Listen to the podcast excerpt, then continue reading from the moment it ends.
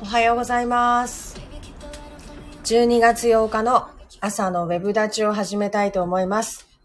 今日もだいぶ寒い一日です。まあ当然ですよね。冬ですからね。ということで、えっ、と、今朝も、えー始めていきたいと思います。どうぞよろしくお願いします。あ、レノンさんおはようございます。増永さんも昨日はお疲れ様でした。ありがとうございます。あ、にゃーごおはよう おはようございます。嬉しいです。最近ね、ちょっと、あの、にゃごーさんとの、あの、接点がなくなってたので、めちゃめちゃ寂しかったんですけど、あの、チャ、チャトラじゃない、キジトラちゃんのお顔を見れて嬉しいです。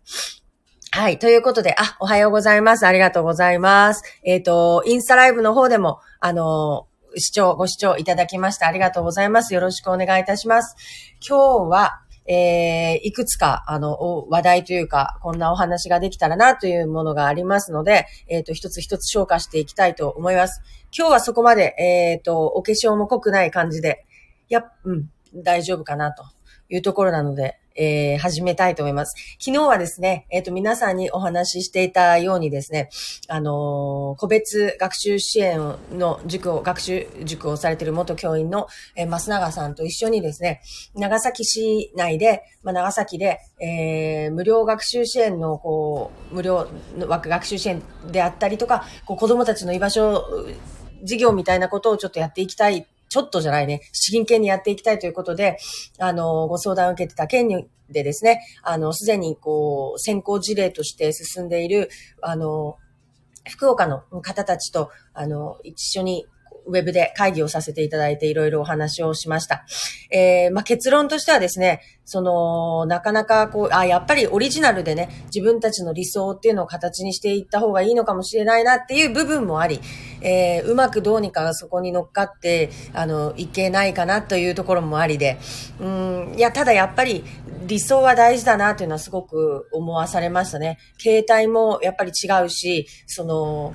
学習支援において何を一番重視するかっていうところも考え方が違ったり、とにかく、うーん、なんだろう、集まればいいのか、その、学習の質は問わないのか、とかね、なってくると、こうまあまあ全然話の違うことになってくるので。で、やっぱり増永さんは元教員であって、あの、ちゃんとこう指導をしていけるっていうスキルをお持ちですし、そしてその増永さんの持ってらっしゃるそのネットワークっていうのも、あの、決してその素人さんの集まりではないので、皆さんが、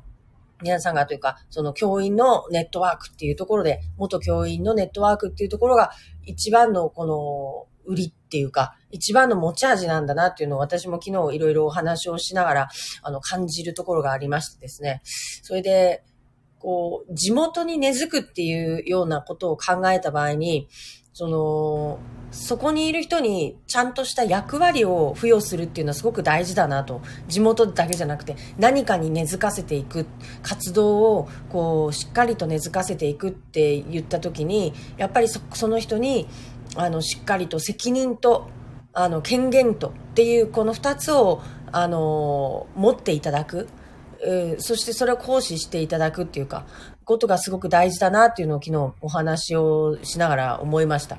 こう、なんていうのかな。私が例えば昔、その活動をしていた時、この、この立場でも何でもない時に、あの、一主婦としてね、いろんなところに行ってたんですよ。な、何をされてるんですかって聞かれるじゃないですか。いや、すいません、主婦なんですって。すいません、主婦なんですって、なんかこう、申し訳ないみたいな感じで行かせていただいてたんですよね。で、その、申し訳なさみたいなのを抱えながら、でも自分のこう持ってるこのアイディアっていうのは、えー特にその、ね、外すべきものではないって思いながらですね、その、目の前に立つんですけど、相手がそれなりの人であればあるほど、やっぱり自分の立場っていうのが、その、自分の立場、自分の立ち位置、肩書き、みたいなものが不足であるっていうことをものすごくね、あの、感じるばかりでした。そこで考えたのが何だったかというと、あ、な、なんかとりあえず団体立ち上げようということで、あ、ここの団体のなんか代表しておりますみたいなことを言いやいいんだなっていうことが分かったので、すぐその、私がそこで講師できたのは何だったかというと、あの、主人がずっと野球をしていて、あの、三菱重工長崎っていう総部が多分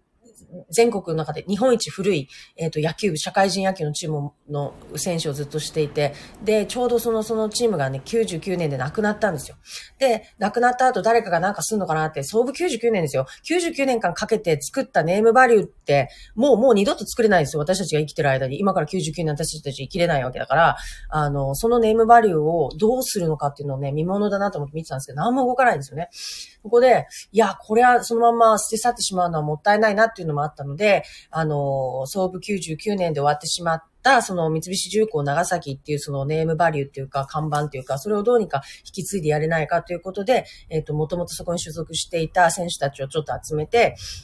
あの、野球のアカデミーを作りました。で、今もちょうど、あの、三菱体育館で毎週火曜日させていただいてるんですけど、そこの立ち上げを、勝手にやったのが私で。なので、そこからは、まあ、当時は私、あの、スポーツとか、街づくりとかっていうところをもっとメインでやってて、全然水産でも何でもなくて、まあ、要するに私は目の前にあったことをやるっていうだけなんですね。その何かに思い入れがあって、えっ、ー、と、それをやるわけではなくて、そこに課題があるからそれをやるっていう感じで今までずっとやってきました。なので、古い建物を守りたいと思ったらその建物を守るっていうことをやってきたし、あの、ビッグ N スタジアムを使った街づくりをやりたい。そして、その99年のネームバリューを使いたいって思ったから、まあ、そこに、その、なんていうのかな、あの、関わっていったし、で、今は、その、この間のね、その大学生との一連の流れの中で水産があったから水産をやってるっていうだけで、何かに特に、あの、こだわりがあってっていうわけではないです。目の前にあったことをとにかくどんどんどんどんやる。なので、増永さんとのこの学習支援に関しても、ここはちょうど、えっ、ー、と、中村健義と一緒で、私もこの教育こそが全てだって思ってるところがあるので、あの、やっぱり目の前にあったどうにかしたい課題だからっていうところで、えー、させていただいてます。なので、その時、もうすぐにそれを立ち上げて、で、まあ、回せないので、私は野球を教えられないからですね、彼らにしてもらって、で、集客とか、イベントをやったり、えっ、ー、と、なんていうのかな、支えてくださる企業さんとか、に会いに行きまくったりとか、相当やりました。で、えっ、ー、と、そんなことをするときに、やっぱり、あの、まあ、オンデック長崎っていう団体なんですけど、あの、なんていう立場なんですかって言われたときに、やっと一主婦じゃなくなって、あの、実は、えっ、ー、と、こここで、あの、重工長崎のメンバーたちと一緒に、あの、野球アカデミーをしております。っていうことで、あの、オンデク長崎の代表をしておりますっていうことが言えるようになって、あ、そうなんですね。実績もあるし、すでにされてるんですね。ということで、やっと話を聞いていただけるんですよ。ちょっと前説がね、ちょっと長くなったんですけど、そういうふうに、やっぱりその責任と権限っていうものを持った人が、えっ、ー、と、ある程度持った人が、何かの立場を名乗れる人が、あの、企業さんとの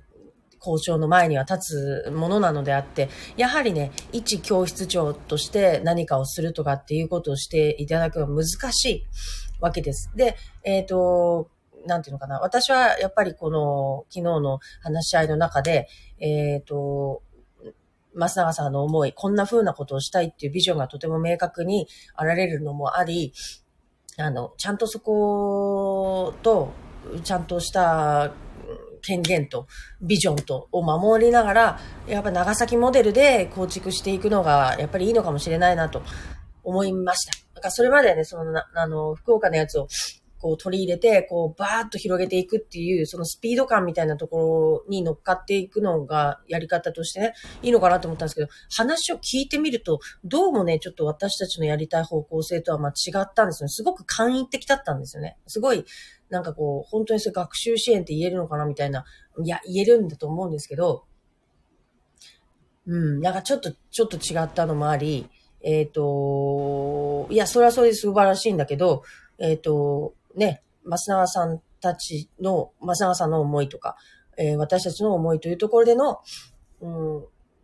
と親和性はそこまで高くなかったなって。でも終わってからもすぐそこが分かったので、あの、じゃあもうやっちゃいましょうかと。もう手弁当でもいいから、とりあえず最初実績作って、自分たちで団体作ってやっちゃいましょうっていうようなね、覚悟がなんかね、決まるお話し合いができたところはね、すごく良かったなと思います。あの、もうね、やってしまうしかないんですよね。始めてしまうしかないのでですね、あの、うだうだ言っててもしょうがないんで、まずはやってみるっていうことなんだと思います。その何に関しても。で、やっていく中で、あ、これが足りない、あれが足りないって出てきたら、その度に、その、ね、そこに対してしていけばいいわけであってですね。松永さん違いましたねって、本当中身がね、ちょっと違ったですね。なので、そのスピード感を持ってこう、市内、県内にバーって広げていくっていうような、えっ、ー、と、感じでやるのがちょっと難しいのかもしれないんで、まあ、小規模、地域的な、あの、取り組みに最初はね、ならざるを得ないのかなと。その理想を追求しすぎるとね、やっぱりそこで展開の広がりっていうのがどうしてもなくなるので、あの、私は、その、なんていうのかな、あまり追求しすぎず、追求しすぎると本当に、なんかちっちゃいところでこう、なんかこう、クリスタルのような感じでね、あそこですごいいいことやってんだよね、みたいな。でも広がらないうちにも来てほしいけど、なんかなかなか無理なんだろうね、みたいなことになっちゃうのももったいない。あくまでも、この学習支援っていうのは、局地的なものでなくて、やっぱり広い面的な意味で、ある意味その、この街で、その長崎市でね、全体的に受けられるサービスにしたいんですよ。これは、その、私のテーマの一つでもあるので、その、今やってる、えっ、ー、と、経済的にね、あの、あの、経済的に、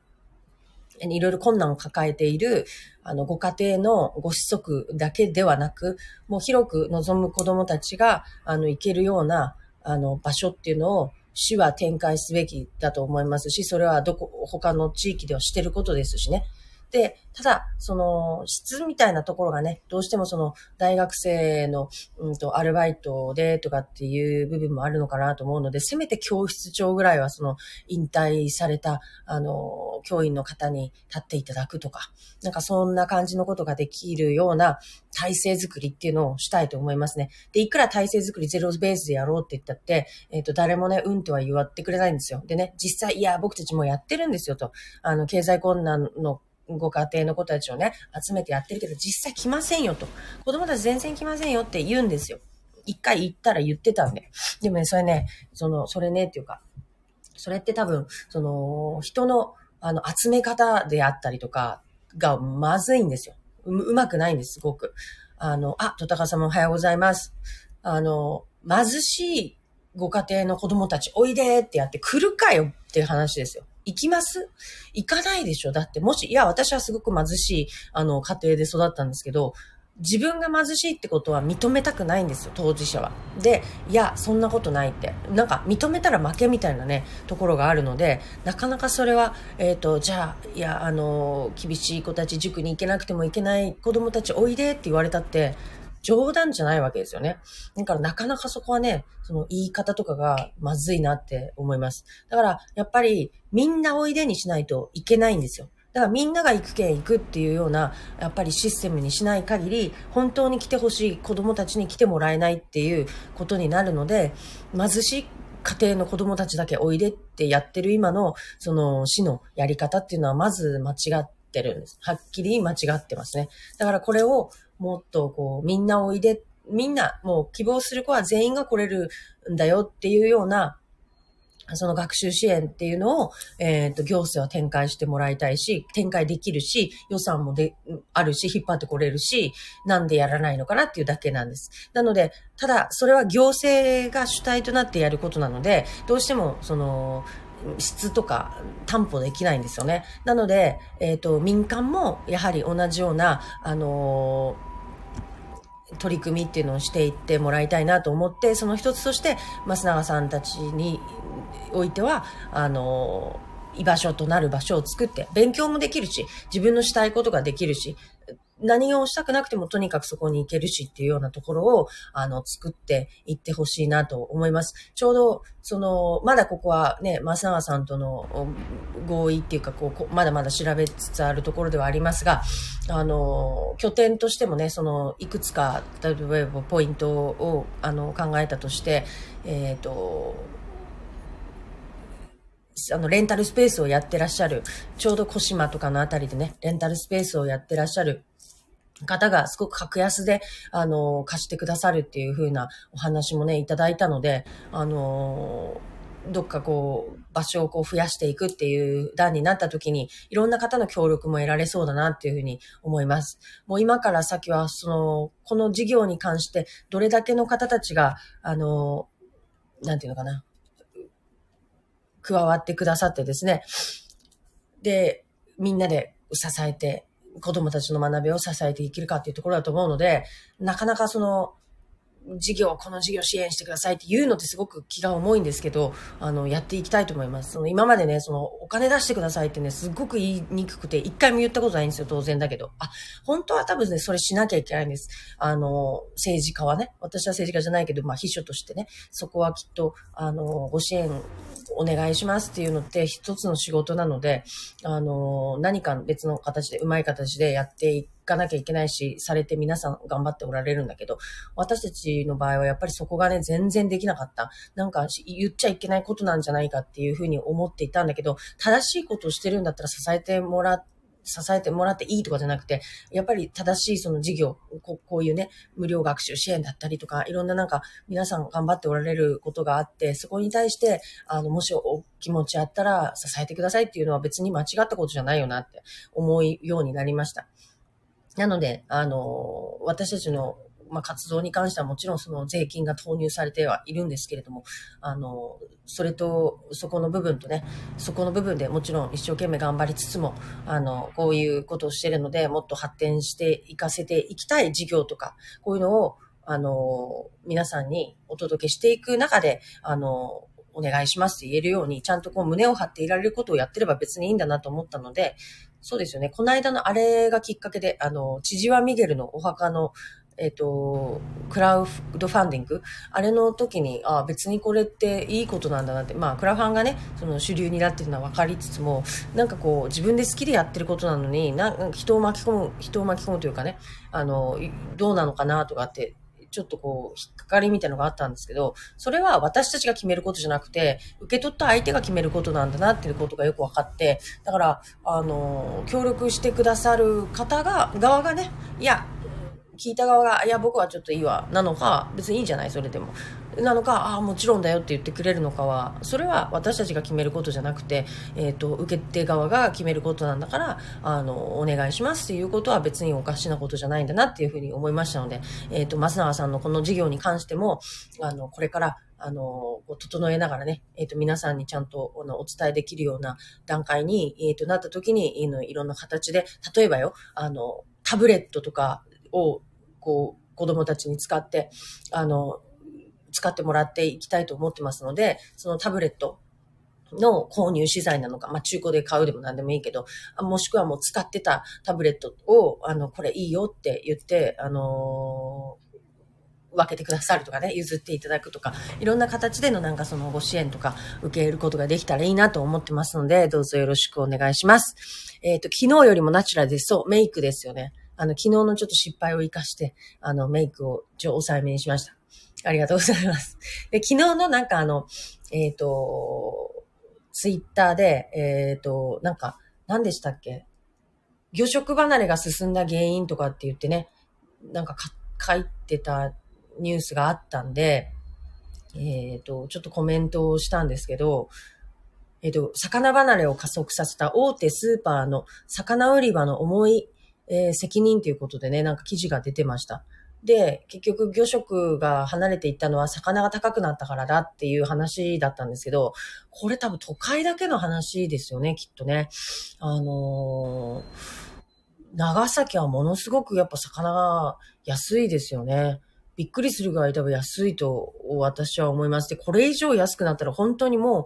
魚食べれなくなるなっていう思いしかないので、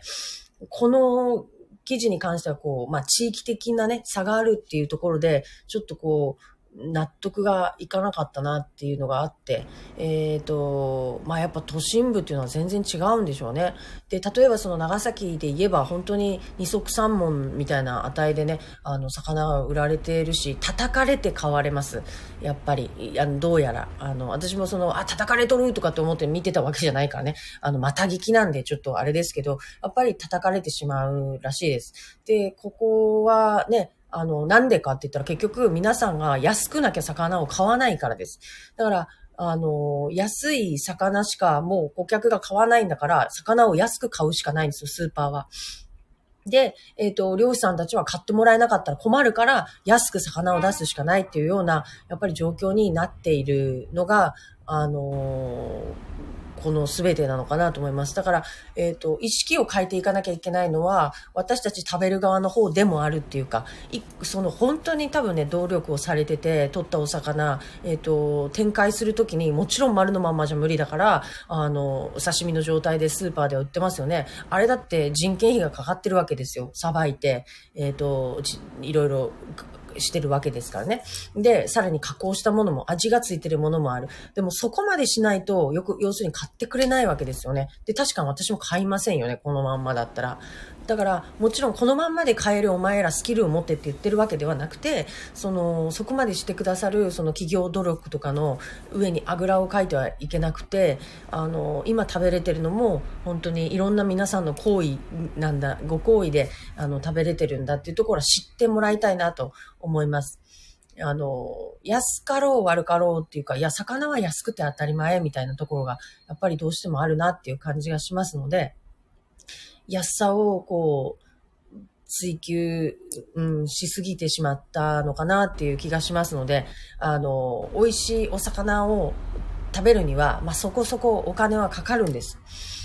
まあ、うん、だから、じゃあ高いんだったら食べないになってしまうんですけれども、どうにか、その、今、皆さんがお魚を食べれてるこの状況っていうのが当たり前に与えられてみんながウィンウィンになってる世界で、えっ、ー、と、展開されてることではないっていうことは、あの、知ってほしいなと思います。ものすごく皆さん血を流しながらそれこそやってる状況なんですね。他のところで補填しながら、えっ、ー、と、展開できてることで、本当だったら、こんなのあの、採算取れない部門ってカットされて当たり前なんですよね。でも、そうしたら、いっぱい困る人が出てくるじゃないですか。それこそ漁師さんたちだ。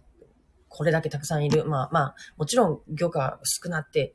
少なくなって、どんどんもうなくなりそうになって、いわするけれども、それでも今、その漁業で、えっ、ー、と、食べていこうとされている方たち、食べていっている方たちとかがたくさんおられますからね。そういう人たちが困るわけですよ。そういうその産業を守るっていう意味でも、皆さんで支えて、えっ、ー、と、いる状況。あと、最後、一番最後を支える人は誰かって言ったら消費者に他なりなならないのでですね、その、うん、私たちが今魚が食べてるこの状況が当たり前だと思わずに、えー、いてほしいなっていうのはすごく思います。うん。そうなんですよ。だから今後、もちろんその養殖のお魚っていうのもメインになってくるとは思うんですけれどもね。あの、養殖のお魚もね、あの、餌は天然なんですって。で、でもね、この天然の養殖業のための餌を結局取るために、これから育っていくはずだった小さなお魚が取られてしまう。で、結局水産資源が、あの、どんどんどんどん枯渇していっているっていう悪循環にもなっています。ので、えっ、ー、と、大豆だったり、いろんな、あの、お魚ではないものを餌に混ぜて、で、養殖業を大きくしていくっていう取り組みもされているところです。でもそれでもね、なんかその、これは使っちゃいけないとか、あれは使っちゃいけないとか、いろいろこう、細かな規定がちゃんとあった上で皆さんの健康、安心、安全っていうのをちゃんと守りながら、あの、養殖業の餌の作ることも決められているんだそうなのでね。養殖業は、あの、安心ですよ、割と。あの、割とというか、ととっても安心ですよね。ただ、まあ、いろんな、あり、あのー、皆さん、こう、天然の方が美味しいんじゃないかって思ったりもね、するでしょうから、イメージがね、あの、染みついてるものがあると思うので、でも天然のお魚、今はもうね、油もなかなか乗ってなくてね、こう、やっぱり海が痩せ細っていってるので、お魚自体ももう30年前に比べたら全然美味しくなくなったって漁師さんたちとか言いますね。だから私たちはその美味しかった頃のお魚の味を全然知らないから、あれですけども、食べれたもんじゃないね、みたいな感じでね、言われたりする、するんですよ。だから海の資源の豊かさっていうのがもうダイレクトにお魚に、の味になっているんだそうです。なるほどなっていう。まあ、とにかく何が言いたかったかっていうと、その、ありがたくお魚を食べてください。そしてできるだけお魚を食べていただければ、あの、きっとこれからこう皆さんの下支えによって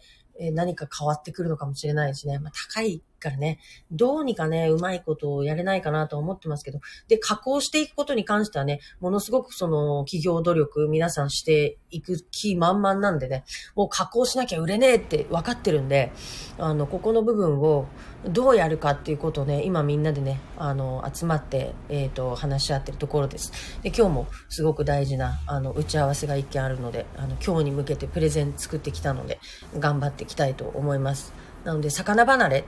もちろんその価格的な意味でとか、あの、してはいるんだけど、そのツイートにも書いたように、魚が嫌いになってるわけじゃなくて、えっ、ー、と、肉派、魚派ってもう同じぐらいなんですよね、数としては。だからその、お魚食べたいけど、あの、高いんだよねっていう人たちの、まあそこ、うん、そこよね。だから都会でどれぐらいの値段で売ってるかわからないんですけどね。やっぱりその食卓に並ぶこと以外に、あの、文化が、食文化が続いていくことってないので、どうにかね、そこは、あの、これから先も日本の食卓に魚が並ぶような努力を皆さん続けていかれると思うので、私も一つ頑張りたいなと思います。